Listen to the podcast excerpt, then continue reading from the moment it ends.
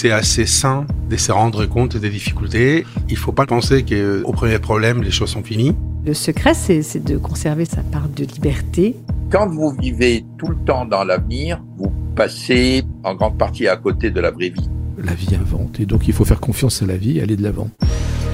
Sur Radio Classique, vous écoutez les chefs d'entreprise parler stratégie, investissement et résultats financiers. Mais pour vraiment les comprendre, il faut aussi connaître leur parcours, savoir quels sont les grands événements qui les ont marqués et ceux auxquels ils ont participé.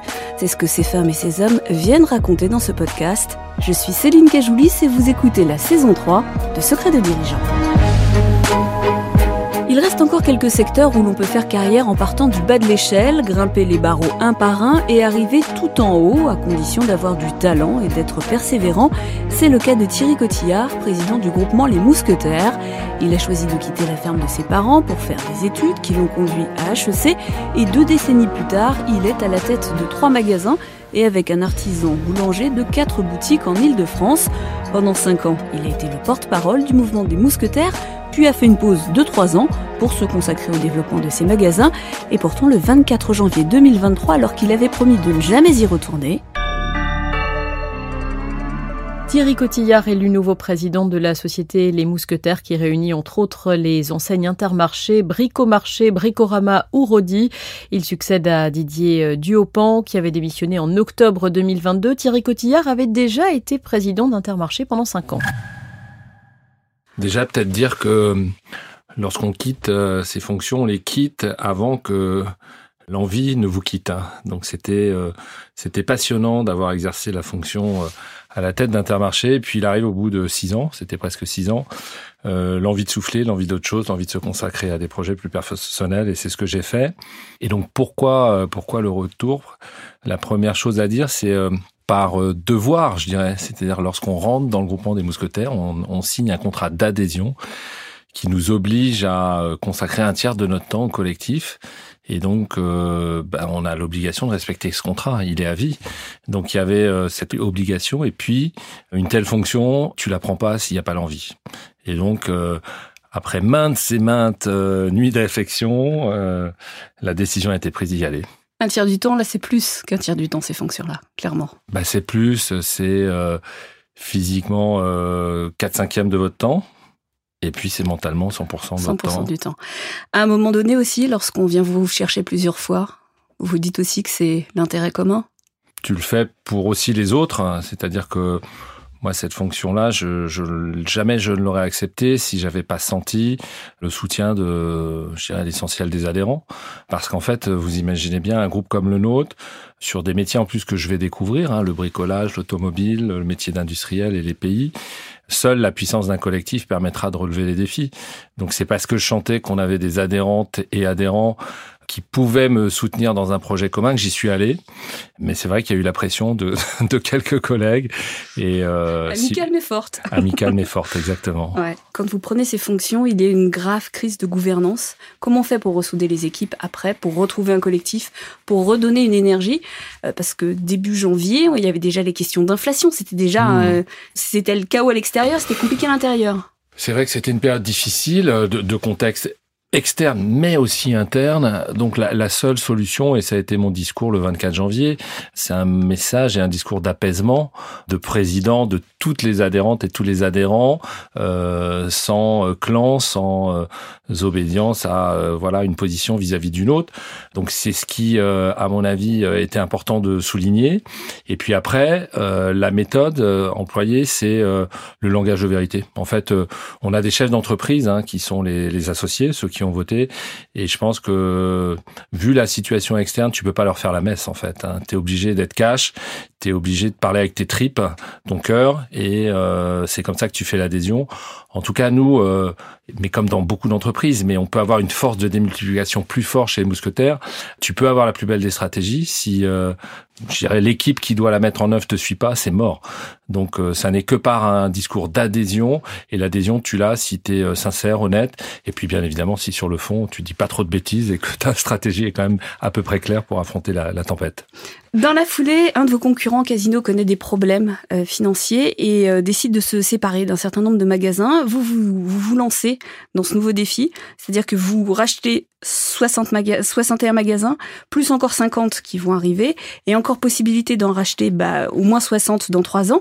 C'est un gros coup.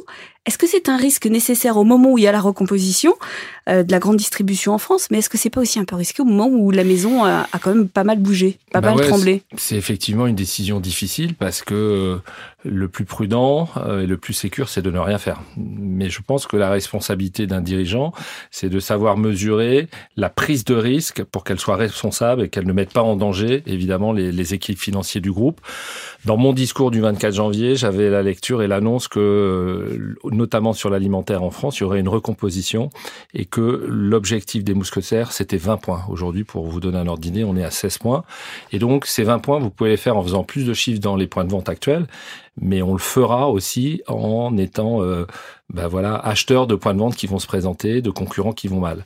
Donc finalement, on avait préparé les états d'esprit, mais entre préparer et appuyer sur le bouton, je peux vous dire que c'est pas tout à fait la même chose. Donc c'est une décision qui a été effectivement euh, prise dans la collégialité. On a huit régions en France, les huit responsables de région se sont exprimés et on était tous alignés pour se dire ce qu'on fait c'est responsable et raisonnable parce qu'on va nous reprocher de pas l'avoir fait si ça va à la concurrence. Vous reprenez aussi les rênes à un moment délicat parce que depuis 40 euh, on n'avait pas trop entendu parler de l'inflation. Alors là, ça a été un retour, euh, un comeback vraiment réussi. Avec les industriels, vous êtes régulièrement mis en cause comme étant des gens soit qui profitaient de la crise, soit qui faites pas assez baisser les prix. En tout cas, il y a une guerre importante aujourd'hui. Euh, tout le monde se rejette la faute. C'est qui les méchants, c'est qui les gentils en vrai? C'est pas un monde de bisounours, donc il n'y a pas des méchants d'un côté. Il y aurait nous, les, en plus, les distributeurs qui seraient, euh, qui seraient totalement blancs. La responsabilité est partagée. La responsabilité est partagée. Par contre, ce qui est sûr depuis deux ans, et c'est l'injustice qu'on vit, et on a on a même un ras-le-bol d'avoir été montré du doigt en mars au Salon de l'agriculture, notamment par le président de la République, qui nous euh, faisait porter toute la responsabilité des mois à venir, notamment de l'inflation.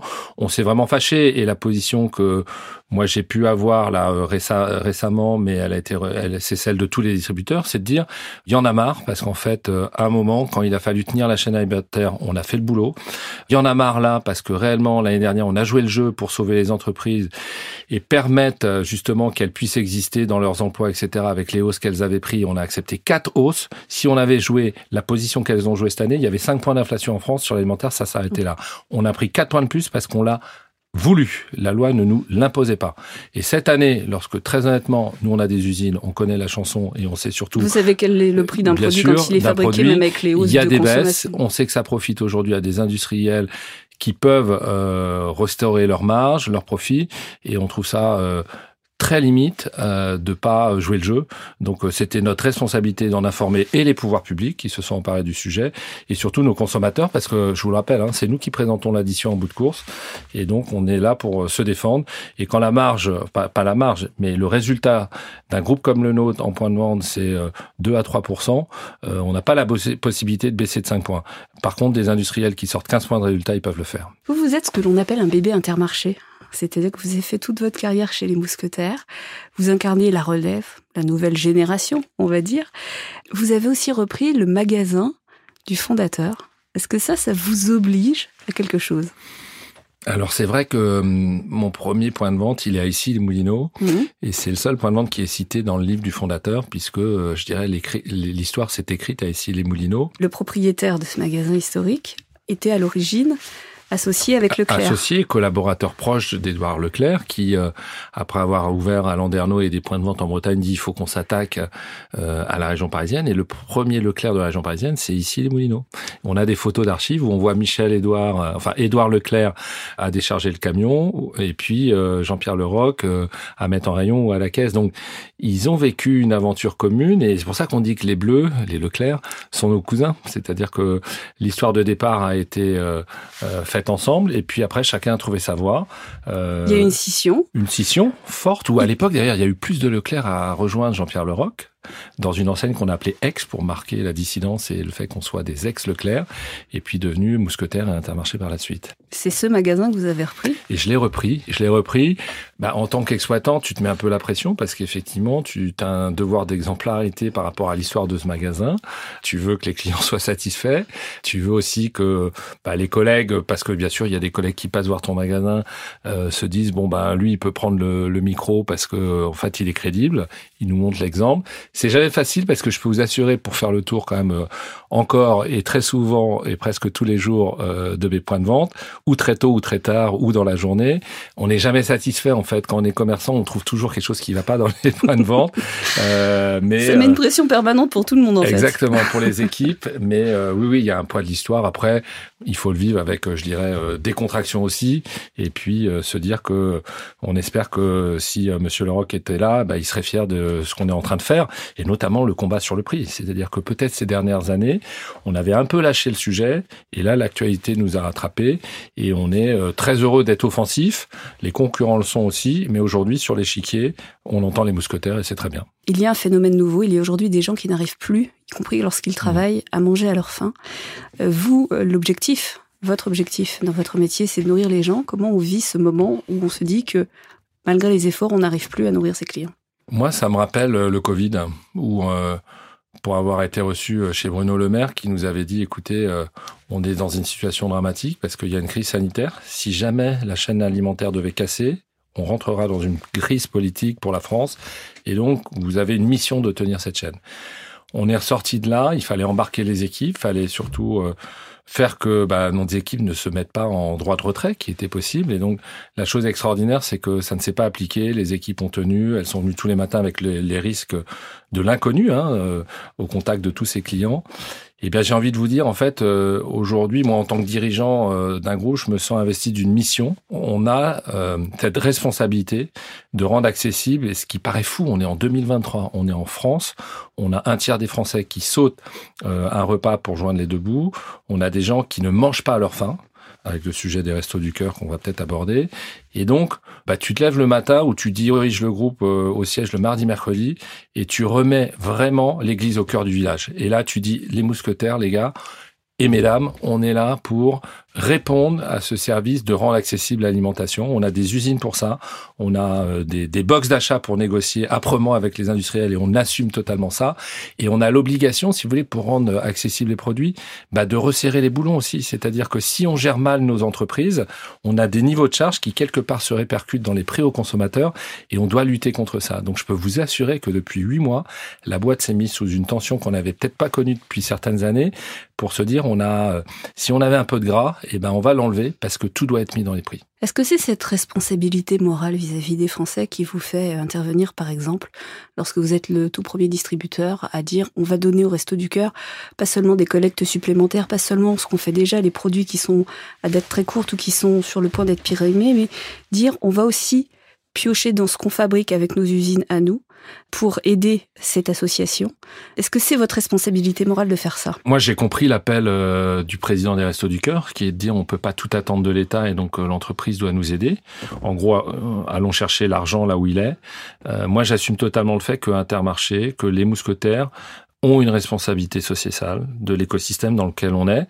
Et donc, moi, je, crois à titre personnel, mais surtout, j'ai des milliers d'adhérents, c'est-à-dire qu'on est 3000, je sais que c'est dans nos valeurs. C'est-à-dire que j'ai pas eu besoin de passer 15 coups de fil, c'est-à-dire très vite un WhatsApp sur le groupe des dirigeants des régions et tout le monde m'a dit, fonce. Bien évidemment, c'est nous. C'est nous parce qu'on le fait localement, c'est nous parce que ça fait des années qu'on est partenaire des restos et réellement, on n'aurait pas donné des produits, on disait juste on, on, fait une collecte en plus, j'aurais trouvé ça indécent. C'est-à-dire vaut mieux ne rien dire parce que dire ça, ce serait penser que eh ben les gens en difficulté qui viennent dans nos magasins, c'est eux qui vont aider. Non, je suis pas d'accord.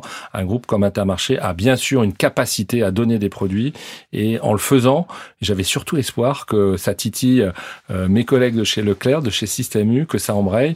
Et j'avais en mémoire quand on avait eu le Covid d'avoir appelé quelques industriels sur des chaînes alimentaires euh, de solidarité qui avaient besoin de produits, ils avaient dit oui. Donc j'ai la ferme euh, espérance que les grandes multinationales qui n'ont pas forcément donné aux clients donneront au Resto du Cœur et à toutes les associations. Est-ce que ça veut dire qu'il y a encore un tout petit peu de réserve? Il en faut des réserves parce que le, le propre de l'entreprise, c'est de pouvoir réinvestir. Nous, en fait, on est à l'aube de deux choses. Une qu'on vit déjà, c'est évidemment la transformation numérique un groupe comme les Mousquetaires, c'est des centaines de millions d'euros qui, qui est investi chaque année pour transformer notre informatique, pour entrer dans des process justement qui permettent que notre coût de distribution baisse. Et cette euh, révolution digitale va s'accompagner de la prochaine qui qui sera une transition écologique.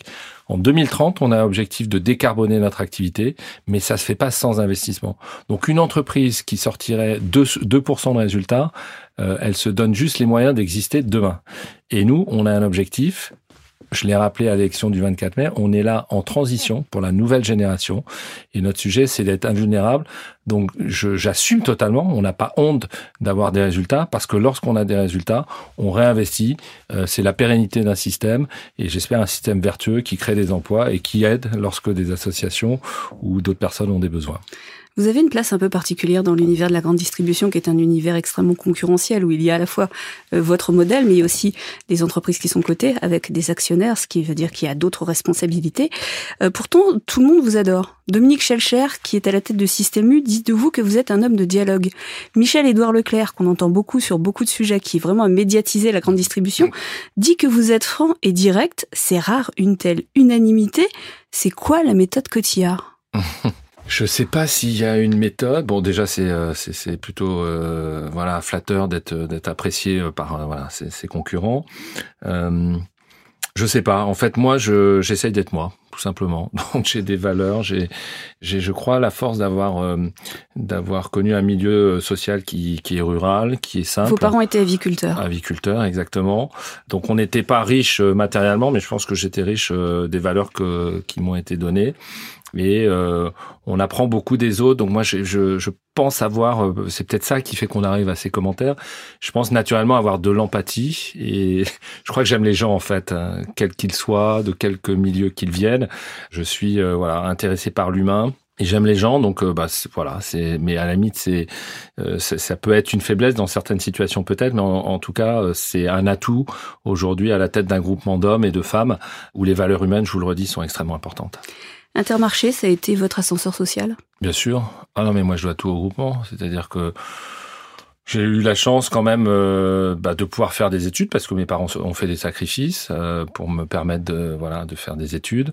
J'aurais pu être cadre dans un grand groupe euh, certainement, à donner des conseils chez peut-être McKinsey ou être chez L'Oréal, mais j'aurais pas eu la réussite que j'ai en étant aujourd'hui. peut-être pas la même conscience non plus? La même? La même tranquillité de conscience? Non, mais moi en fait j'ai cette chance par euh, je dirais l'honneur qui m'a été fait d'être élu, c'est que j'ai certes la richesse euh, peut-être de mes entreprises et euh, de mon activité, mais j'ai la richesse humaine de la fonction, c'est-à-dire que je commençais l'interview à vous dire c'est pas un choix facile parce qu'en fait tu fais le choix de sacrifier des week-ends. moi je crois beaucoup à la valeur travail, c'est ce que entre autres mes parents m'ont montré à la ferme.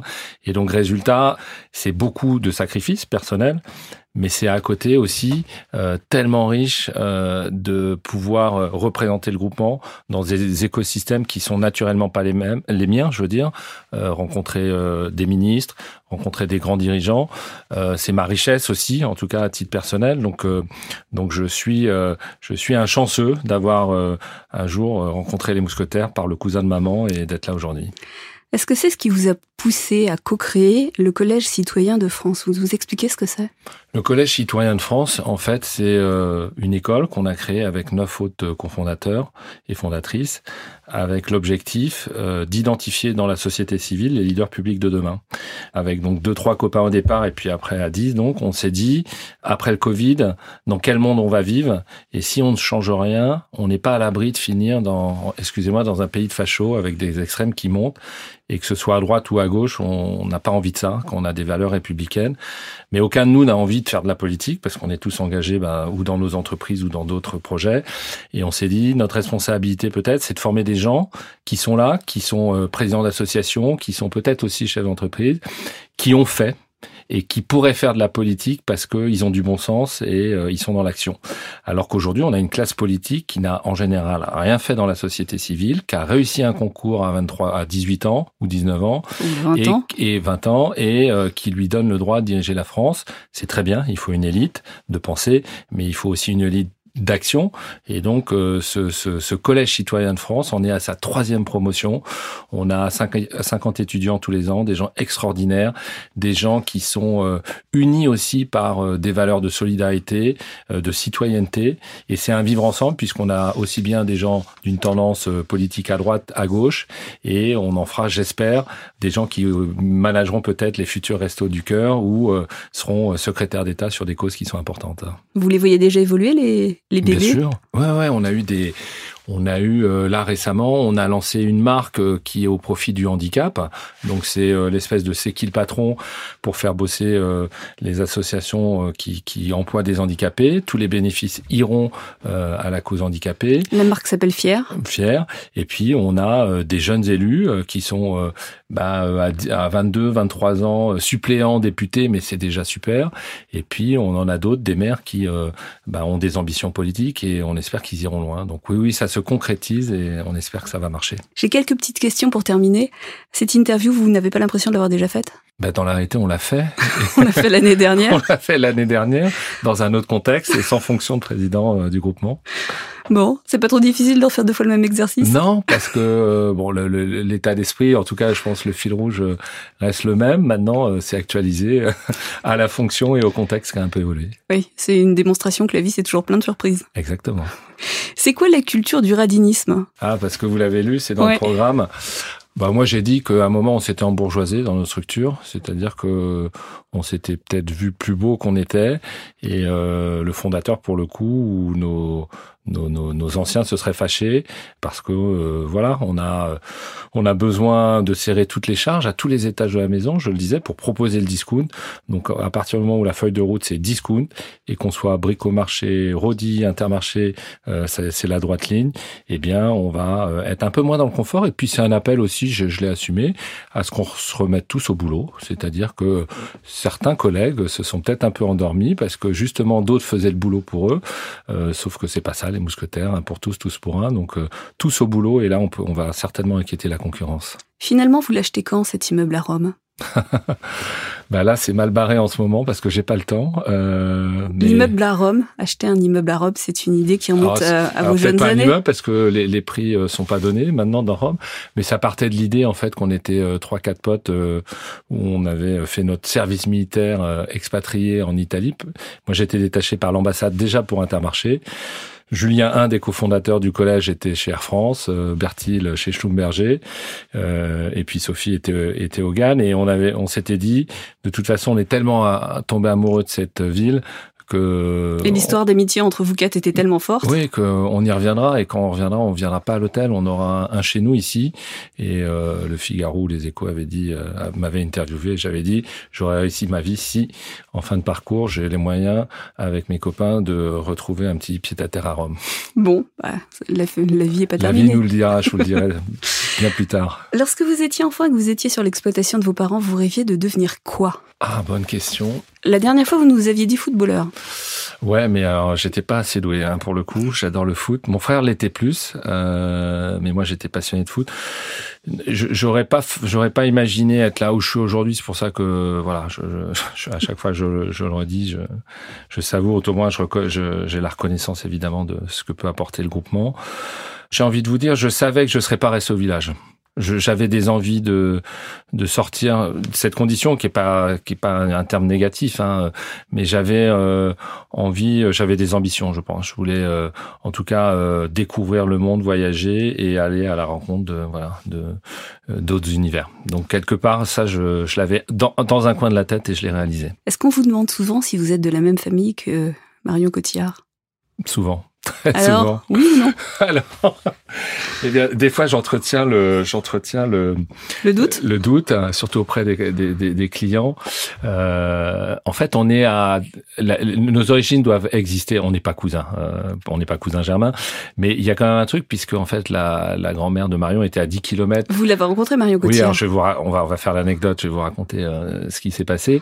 Et donc, on était, on est euh, à 10 km l'un de l'autre. Donc, sa grand-mère étant à 10 km de mon village il n'y a pas non plus 50 000 cotillards en France, donc à l'arrière arrière descendant, ça doit exister. Dans la petite anecdote qui est croustillante, c'est euh, je suis invité à un gala organisé par Maud Fontenoy sur euh, la protection des océans et la marraine c'est Marion Cotillard.